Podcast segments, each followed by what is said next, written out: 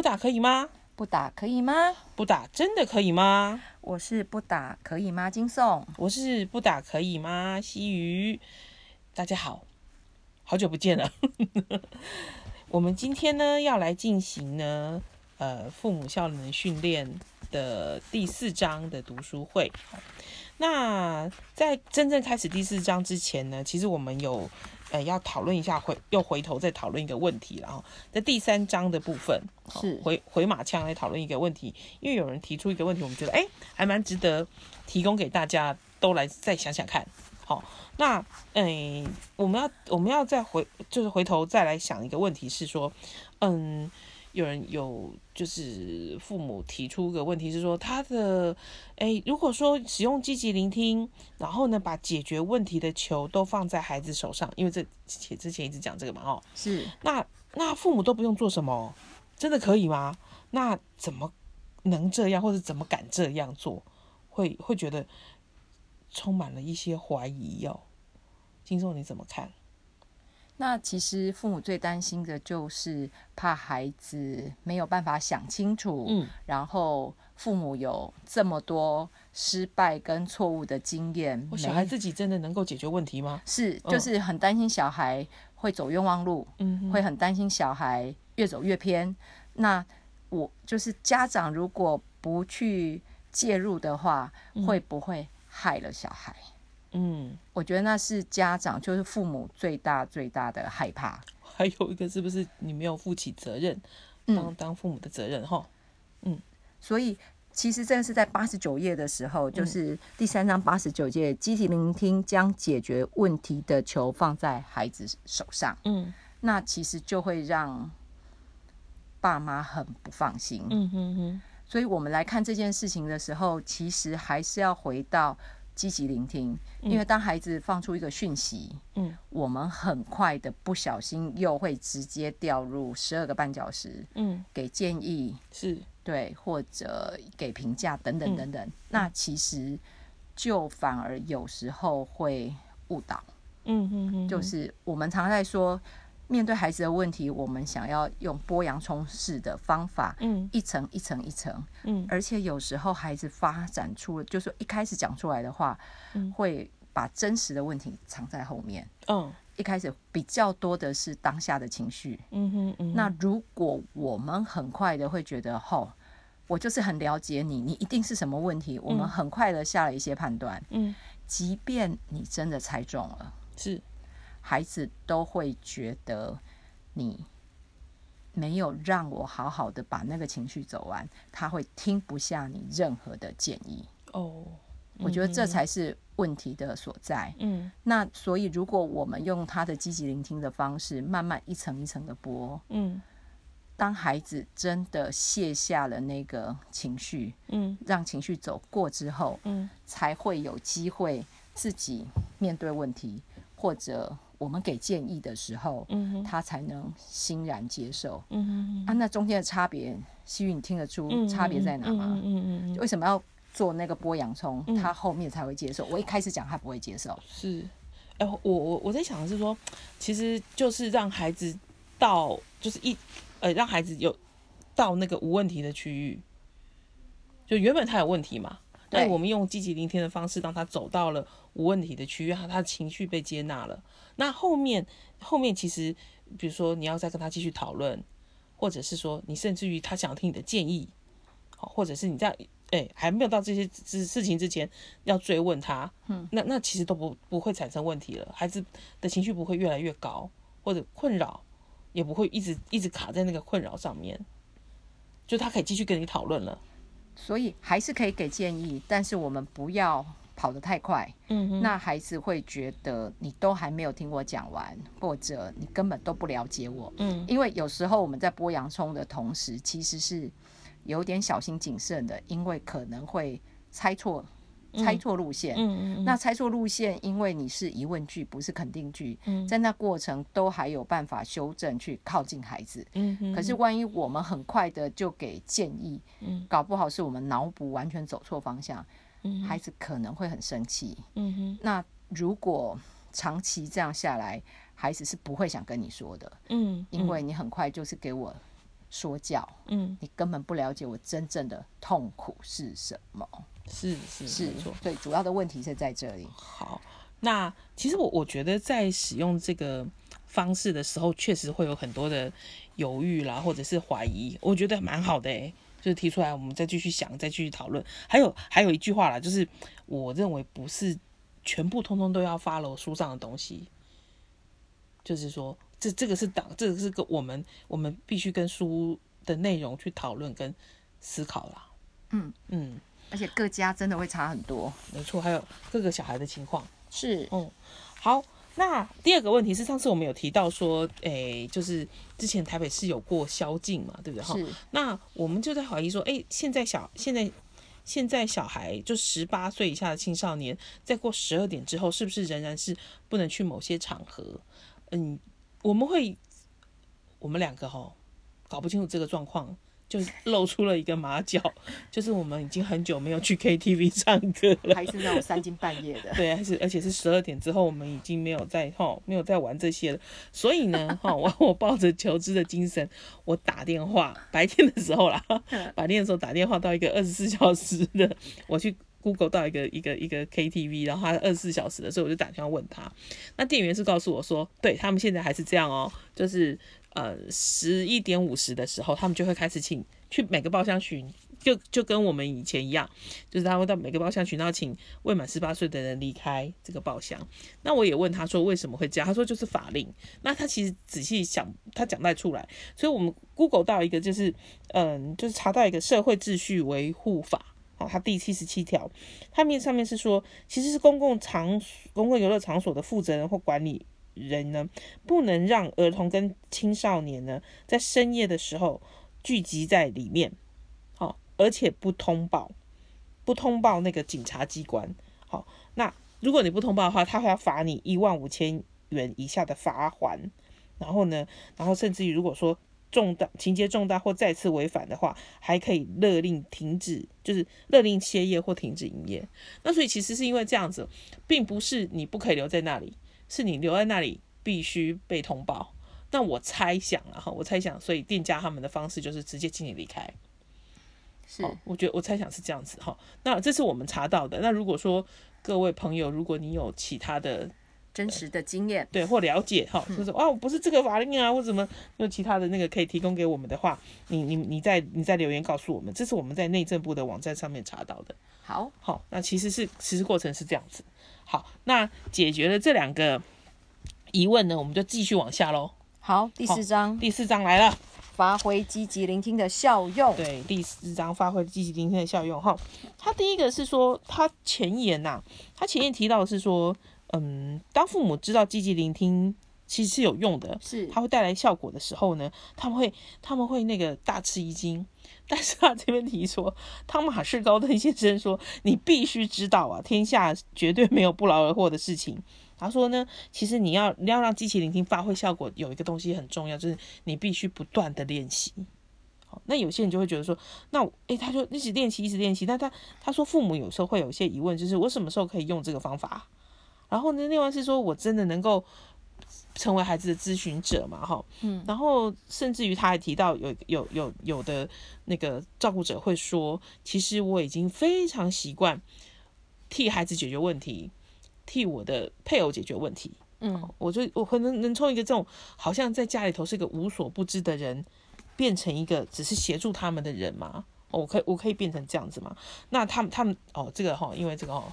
这本书的作者当然说，当然一定可以啊，哈，一定可以，开什么玩笑，哈，一定可以，哈。然后呢，他说，他说呢，他说那必，他说当然还是会提出，不断的练习是最好的啦，就是不断练习。然后呢，至少呢，练习可以可以让这我们这些照顾者呢，达成跟跟这个跟小孩达成有效的沟通，好。然后但是哦，有一些人他说他其实在用的时候会。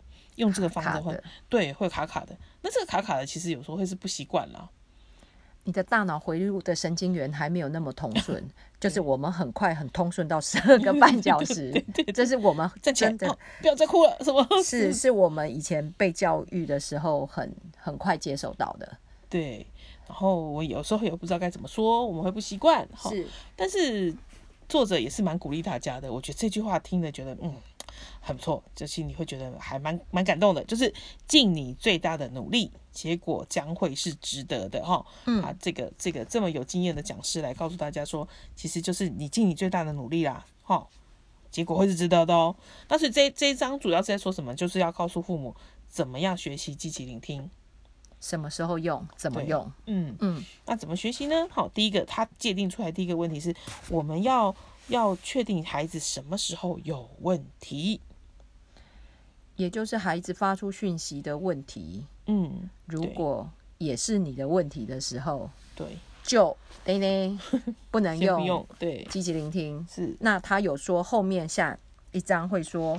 会介绍如何解决父母拥有的问题的方法，嗯，所以大家可能有一个很重要的，万一孩子发出的讯息、发出来的情绪也造成你的问题跟困扰，就不适合用积极聆听，嗯，就要另外走一条路。那后面会再说。对，嗯，那嗯，其实我自己觉得哈，就分辨说你这个方法行的通行不通，从孩子的反应你就会知道了。就是你你用错的时候，哎。他会更怒，对，猎狼可以是不会给你留情面的，有时候就是孩子很反应很直接，对，有时候就嗯嗯哦好，那就再来一遍这样子哈，好，所以他是说，就是先界界定了，界定是孩子的问题还是你自己的问题，好，如果是孩子的问题的话，那就很合适用积极聆听，而且我特别想说，我们这种不用打骂带出来的孩子，你只要一讲错话，他整个 情绪那个按键 button 一按下去，就马上会跳起来。就是我强调哦，就是因为我们不打骂他，他没有在怕你，他是跟你平起平坐的，所以孩子的反应是最好的照妖镜啦。对，嗯，照妖镜哈，好，谁妖？嗯，来，那所以接下来就是说，嗯，其实还是回到他，其实这一章又提到我们刚刚提到的问题，就是说。嗯，孩子会有各种各种的问题，嗯，各种各种的状况。那他认为这些状况呢，其实都是孩子在成长的历程当中必须，他一定会碰到，而且他必须解决的。那父母就是或者当照顾者的人，一定要了解的是这些挫折啊，这些孩子的困难、忧虑，那甚至于他生活上面遇到的失败，不是父母应该分担的。好，所以他们只能留待孩子自己解决，让孩子可以自己解决。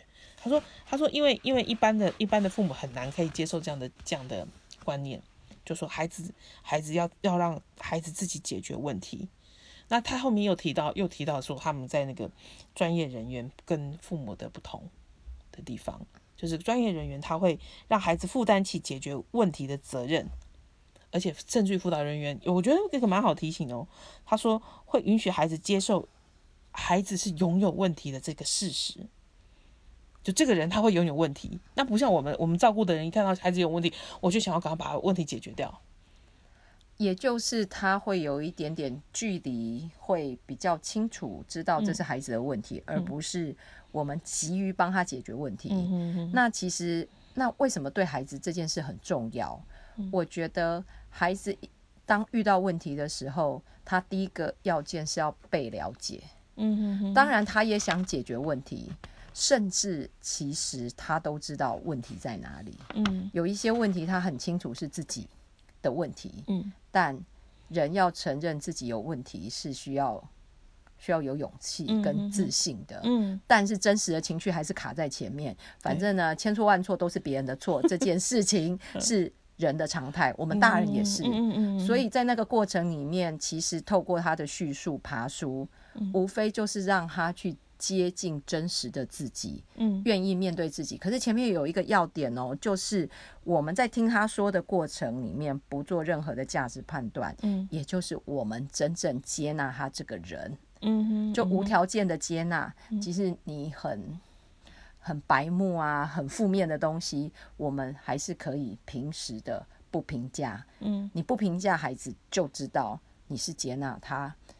比较丑陋的那个状态啊，嗯，虽然他说了，虽然说孩子的挫折啊，这些失败啊，都不是父母应该分担的，但是我我我自己觉得，在跟孩子谈，或者说你用激情的方式，嗯，不管是不是用激情的方式，你该你在陪他陪伴他的过程，嗯。嗯，这还是有分担呐。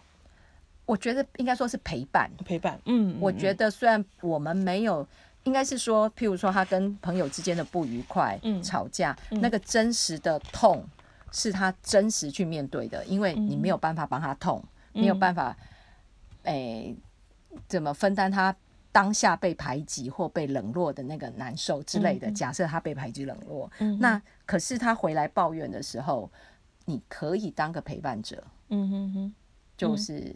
知情见证者的那个概念，对我知道你很辛苦哦，那个当下很辛苦等等，那就会在那样的过程有机会。我说有机会，不是每一次都可以给孩子力量去面对啊。嗯嗯嗯。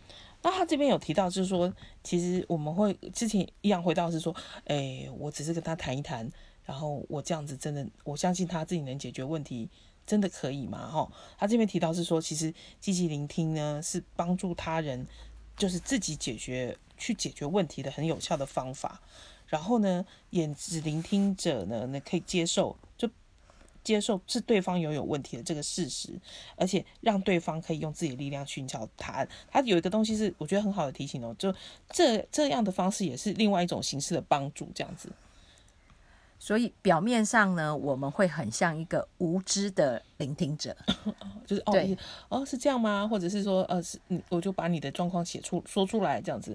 其实应该不要说无知，应该说大智若愚。大智对 对，其实因为我这边写好一点，这好一点。对对对，就是那个要了解，其实嗯，孩子正在走，也许跟你。过去有类似经验的路，可是不要太快的那个噼里啪啦的帮他讲完就是了。嗯嗯对，因为大半大其实大部分的照顾者确实是这样，就是会把孩子的问题变成是我的问题，我们自己的问题，就揽都揽在身上，然后我们就一直要把它解决掉。我我希望他嗯不要哭，不要困扰，然后不要有困难，甚至于不要失败，就是担他担心他受苦啦。对对，看起来哦，但嗯，这个是基因在我们身上演化，在我们身上留下来的。我还是觉得比较是文化，我们被教育出来的文化，就是相对于西方父母，我们华人父母比较会，嗯，相对的啦。因为这本书也是那个美国人嘛，哈，就是他们美国人也是也是一样啦，可是是美国人嘛，哈，对对，嗯。好好，那接下来其实后面他就提了一些例子了，就是就是在他们提了，他就是举了一些积极聆听的例子，跟非积极聆听的例子。嗯，这里很建议大家真的回去看，就是呃，我我的共学的伙伴他们有自己练习过，就是一句一句的。去说，哎，他们就遮住下面他的回答，然后看自己会怎么回答。那这里很好，是它有那种十二个半小时的版，也有那种所谓积极聆听的版，嗯，所以很适合大家研读案例的意思。嗯嗯嗯。那我们会挑几个来讨论，嗯，让大家在。结构一下这些所谓积极聆听，它到底有什么元素？这样，嗯，好，那他其实前面先提的是，就是使用十二个半角时啊，那我们就不一一一一念了，因为大家在生活上面很容易出现了哈。对，你就想说 马，嗯，他有个小孩就说，呃，马提欧今天不跟我玩了，然后他再也不做我想做的事了。嗯，哦，那你就你就一定会说，呃，怎么会这样子啊？你是不是又控制他了？反正你就想你会怎么回答，你就是绝对是那样哈，那就是十二个半角时的。情况这样子，对，很容易想。譬如说，你你孩子又这样了，我所谓的又这样，这应该不会是第一次了，所以我们可能就会带有过往很多情绪，那我们可能又自己会开始一直想说啊，一定是你白目啊，一定是你先惹怒大家或什么不拉不拉不拉的，就是不跟别人分享了啊，对，就是你老毛病了，我讲那么多次了，就当你这些情绪。哎，讲到这就会有点情绪哦，或者这些历史画面一直画过去的时候，我们就很容易会像他讲的十二个半小时那边，嗯，很快的吐槽他，或者就是给建议，嗯，所以这个时候要请大家就是要 hold 住，嗯，要 hold 住，就是试着开始。剥洋葱，嗯嗯。嗯，好，那他其实他后面有有在另外写了一个另外的对话，那我觉得还蛮值得来慢慢来看，是，就是说，就说，嗯，我们我们一句一句来看哦，就是说，而且来分析一下。九十七页，九十七页，九十七页哈，第九十七页，就他他怎么样去回应？嗯，虽然他都只有说是积极聆听，可是这个积极聆听，我觉得里头还有是有些东西哦。嗯，那我先讲第一句哈，就是孩子先提出问题了，就是说，嗯，马提欧今天不跟我玩了，他再也不做我想做的事。所以这时候妈妈提的是你在生马马提欧的气。嗯。那这个很清楚的，其实他就依照前面第一句话的线索，嗯，然后他几乎直述或者就是把他的状态说出来，嗯，那有一点像，有一点像钩子，就是要他讲，就妈妈讲这句话的目的，其实不带评价，只是有一点重复他前面的状态。换句话说，嗯，这钩子我还是觉得他稍微有点往前进一点，因为其实他没有说啊气死我了什么什么的，可是妈妈可能基于对他的了解，知道说。哦，你在生马蹄油的气，所以这样就有剥洋葱靠近一点，靠近那个核心问题一点，哎，试探一下说，哎，你是不是在生他的气哦？对。然后呢，然后所以安东尼就就小朋友就回答了，说是的，我再也不跟他玩了，他再也不是我的朋友了。OK，这时候妈妈有抓到他的话的意思，嗯，因为再也不是我朋友了，所以妈妈就会说，你气的再也不想看到他了。基本上这个就有点抓着他的话尾巴去。去翻译或者换句话说，对，嗯，好，所以，哎，所以有抓到这个要点嘛？哈，前面讲的是就有一点点推进，有点点猜测，但是重点还是，如果你真的猜不出来，你就抓着他的话一把讲，是，好，重复或者翻译，哈，说一下这样。然后，所以那小朋友就说啦，哦，就是说一点也不错，但是如果我失去他这个朋友，就没有人跟我玩了。哦，这有一点开始接近核心了。是他开始说，他开始从从最开始，他其实他其实担心失去朋友，对不对？哈，那所以妈妈妈妈接下来说什么呢？妈妈接下来说，你讨厌自己一个人玩，好，你讨厌自己一个人玩。他从他从嗯，我他从小孩说，如果我失去他这个朋友，我就没有人跟我玩了。所以他说我不喜孩子的，那就把孩子的状况翻译出来啊。你讨厌自己一个人玩，所以积极聆听某个程度就是在做翻译官的工作。嗯，还有换句话说，in other words，好，in other words，哦，没有了。对，好好，那所以下下下一句呢，就是说，嗯，所以安的安那个小朋友安东尼哈就说，对我想我必须用其他的方式和马提欧相处，但是要我不生他的气实在很难。哦。大家有没有觉得这个转折有点戏剧性？嗯，就是前面很气很气，然后妈妈说从他的话知道他讨厌自己玩，小孩就马上可以自我检检讨。哎，对，因为他本来本来在是气的是马蒂欧不跟我玩，然后他在生马蒂欧的气。对，可是其实孩子后来在这个进入这个这些对话了以后，他开始看到他自己了。嗯哼，嗯。那他看到他自己有一个很重要的是，前面他的那些生气有被妈妈接住，嗯，有被接纳，嗯，所以自己的内在力量才比较有机会说出来跟长出来。嗯，对，好，就而且他开始就是接续下来就说，哦，那个，诶，我你想跟他好好相处，但是要你不生马提欧的气，实在是很难的。基本上，他跟安东尼的上一句话几乎是一样的。对，因为安东尼就说：“对，我想我必须用其他的方式跟马提欧相处，但是要我不生他的气，实在很难。”所以妈妈极尽做了积极聆听跟同理。对，你没话的时候你就重复了哈，这样好不好？就重复。对，可是那个重复要。要听懂他的真正的意思哦，要不然会重复到不对的。你会露出马脚，说你其实在重复我讲的话，可是你没有听懂我的意思，你没好好听这样子。有有脑袋的鹦鹉跟没有脑袋的鹦鹉会不一样。对，我们也我有时候也会被小孩指责，你都没专心听我讲话这样子。对对对对，嗯，好。那小朋友又说了，说以前我不会生他的气，因为他一直都愿意做我想做的事，现在他再也不肯听我的话了。嗯哼，好。那妈妈就是妈妈会怎么说呢？妈妈说马提欧已经不像从前那么听话了。嗯，哦，就是就是他就是直接把他的话又再说一遍。对呀，他不是小宝宝了，他变得比较好玩了，或者比较好玩了。好，然后妈妈就说你比较希希望呃喜欢马提欧现在的样子哦，那就是马提欧变比变得比较好玩喽，你比较喜欢他喽，喜欢他现在的样子。他说对，可是我一下子改不过来，只会他的毛病。那如果我偶尔让他做他想做的事，也许我们就不会常常吵架了。你觉得有用吗？哦，这孩子他除了开始在看自己跟他的相处状况之外，他已经开也开开始想新的方法跟他的朋友相处。我觉得比较像兄弟，哎，对对，这好像是家里的日常。嗯，对，家里的小弟弟这样。那妈妈还是继续说，哦，你你在想，如果有时候你肯让步的话，也许会有用。哦，这个妈妈好能忍人所不能忍哦，因为 好多的机会都可以继续说教。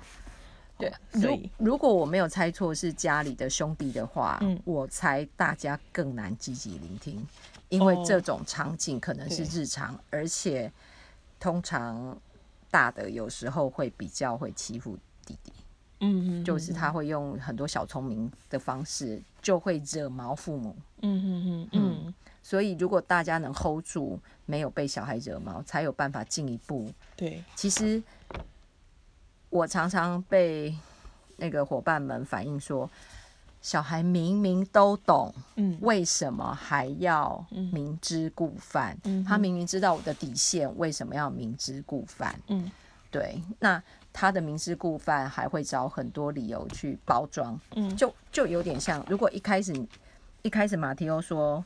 那个呃不，安东尼说马提欧今天不跟我玩，那个他再也不想做我想做的事情之类的。嗯，如果一开始妈妈就太清楚，那又是你们兄弟的日常的戏 墙，对，就就会脑补过去了，是是，就没有办法真正发展了。嗯嗯嗯嗯，对。那其实我我我在想哈，因为他其实其实这这一个这个那个单元里面，就是在第四章里面有很多的例句，那所以呢。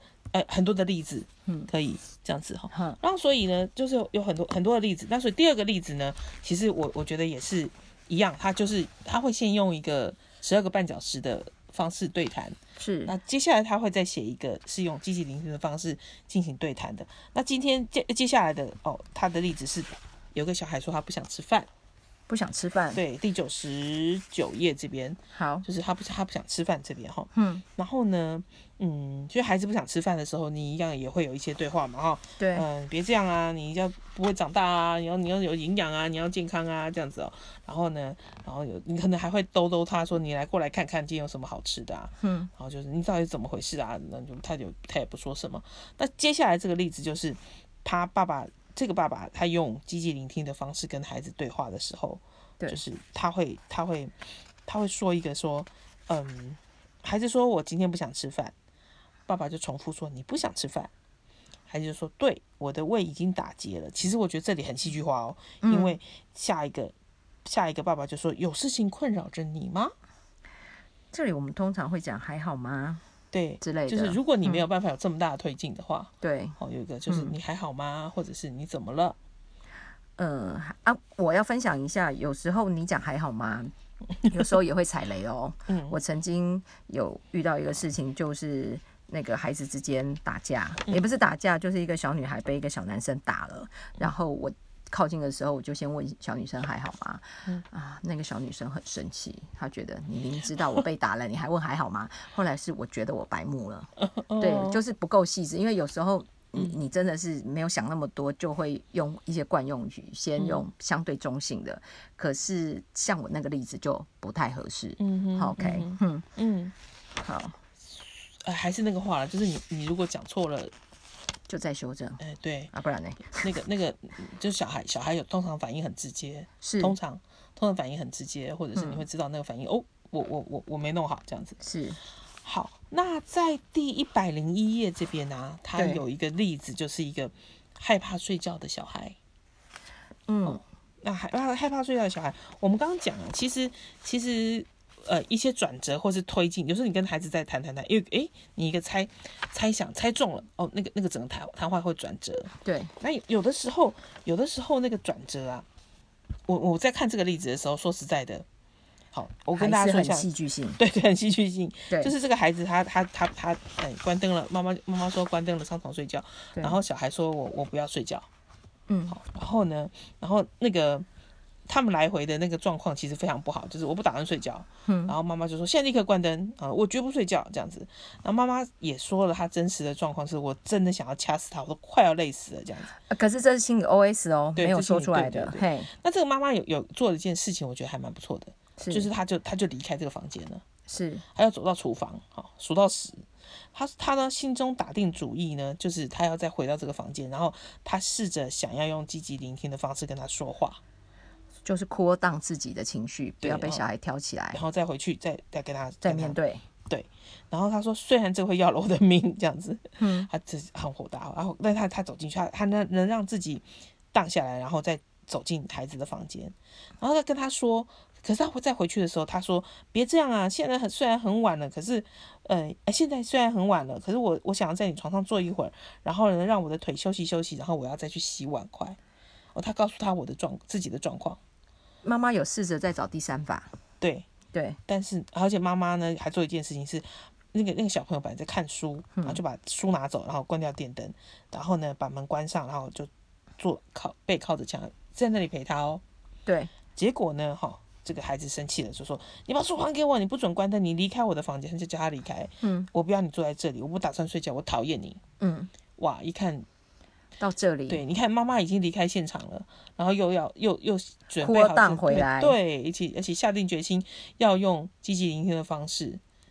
他他 他有用用一点点积极聆听的方式，但是最后他还是展现了全力。是就破局了，哦，破局了。可是那个破局是我们的日常，对，很常见的日常，这才真实。我我看到这里的时候，我就想说，如果是我的话了哈，他叫我离开，哦，那我会知道，其实孩子会不是希望我离开。那可能我我我我我后面，因为他后面事情，后面他的那个积极聆听的。那个对话，我认为还是真的蛮戏剧性的，对戏剧性的，不真实的意思。嗯，对，虽然这个是他说是一个妈妈的记录了哈，但是，但是我也许在我们日常生活中不会产生这个继续戏剧性的变化。所以，如果孩子不肯好好睡觉，或他害怕睡觉，或不准关灯，或是什么的这些状况，我回头回头想想我自己，也许我就只能。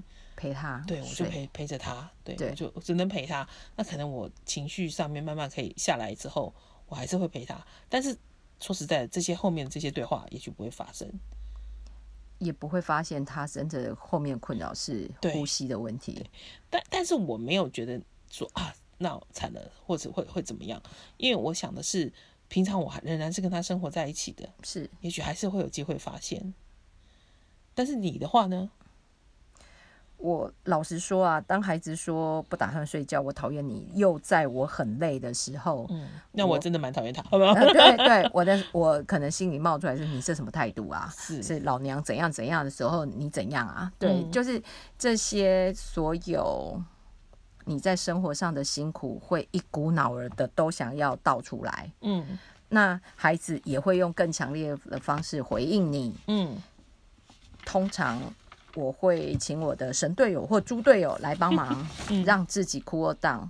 那 cool down 之后，我通常可能是要隔天，就是因为他是晚上睡觉嘛，所以隔天其实睡觉前你会一直跑说：“天哪！”我白天跟我团员讲的事情，或者 我在 podcast 录的东西，为什么我都没用上？嗯，我只是想跟大家说，即便我跟西鱼很努力的在这条路上，我们还是常常会 lose 掉。嗯嗯嗯，对。那其实 cool down 下来，特别是就是增加那个大脑的神经元连接，会减少你失误的机会。嗯哼，那 cool down 下来，我是会真诚的跟孩子说我昨天的状态。跟他道歉，嗯，就是重新和好的意思啦，嗯，但是我坚守没有打他嘛，嗯，然后讲话讲错了，讲话讲爆了，其实孩子也知道他自己也不 OK，在语言上，那各退一步，才才有重新和好的机会啦。我个人比较走这个路线啊，是，嗯。好，那这个例子当中呢，哦，我们我这个剧情进行到这边，我们还是要给他讲完嘛，哈，是，就是这个例子当中，后来妈妈就是她不是那个小孩，不是说把书还给我，不准开灯，离开我房间，不要你住在这里，我不打算睡觉，我讨厌你，哦，这样子一连串来了，嗯，然后这时候妈妈说了一句话，让这个情情景呢就有很大的转折了，就是妈妈说了一个是你很生气，嗯哼，啊，确实啦，哈，对，你很生气，那而且但是这个这个生气其实很中性哦，就是到底生气妈妈还是有什么事情生气哦？是。对你很生气，然后可是孩子就开始说了，说其实我讨厌学校，我再也不去学校，这样，然后之后他们就进行了一些对话，那后来知道说这个孩子为什么不睡觉，就是他他不睡觉，其实他害怕睡觉，因为他的他的他的朋友。因为这个孩子应该说，这个孩子他有鼻子过敏的问题，是。然后这个孩这他这个孩子的朋友告诉他说，人在睡觉的时候是不会张开嘴巴的。嗯。可是因为他鼻子过敏，他必须要张开嘴巴。那这个东西带给他的一些恐惧。对对对。那其实他他是卡在这里。是。然后妈妈妈妈知道这哦，原来是这个问题，那就可以就就孩那个孩子听到的这个传言呢，做一些澄清。嗯。然后之后这个孩子就可以对嘛，你看说明或什么，其实是可以可以的。让孩子有些说明，那是在孩子情绪 OK 了，那那我哦，原来你是这个问题，那我们就再进行说明。所以，请大家可能要练习一件事：当孩子有一个情绪或有一个问题提出来的时候，嗯，没有小孩会无缘无故，应该说没有人会无缘无故的找茬，嗯，一定是 something wrong，或者他内在有一个需求，或有一个害怕，或一个什么，嗯，那如果。呃，这当然会跟我们自己在很忙或很劳累的时候，我们的那个容忍度就会比较小。嗯，但是可以的时候，试着去站在他的立场想，去接近他的真实。嗯，大家多练习，猜中的几率就会高。也就是这个比乐透还要好，对，沟通的会更顺畅，就是真的要常常练习。嗯，我必须说，因为我爸爸现在年纪大了，有一些失智的状况，嗯那这个对老人家运用也非常非常好。嗯，对，只要是对人，就是当他有一些情绪或有一些事呃事情包在外面的时候，自己没有办法。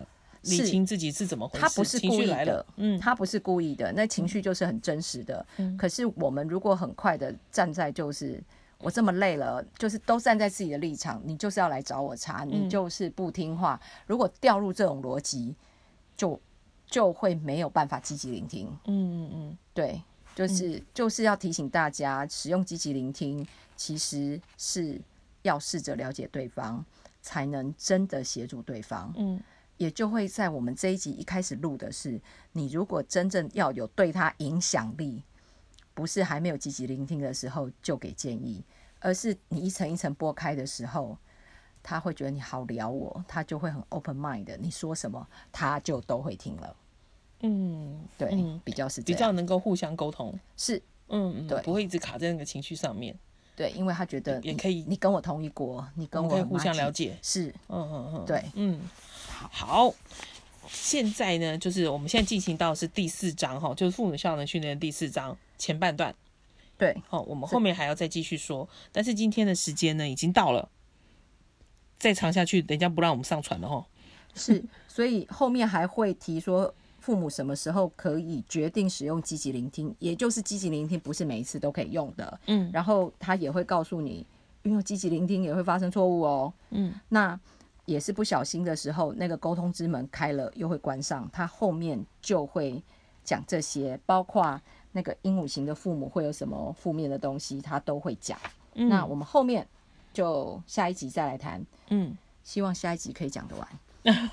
对，好，也希望对大家会有一些帮忙跟陪伴。好，这一次隔了有点久，请大家见谅，我们一直努力的。挤出时间跟挤乳沟一样，我们真的很努力。那很谢谢大家收听跟怎样那个收听有按赞吗？不是按赞，什么开启小铃铛？哎，我不知道啦，不知道，搞不清楚。你看都用的，因为没有去唱 KTV 了，好啦。好好，就这样子喽，谢谢你。好，下次见，拜拜，拜拜。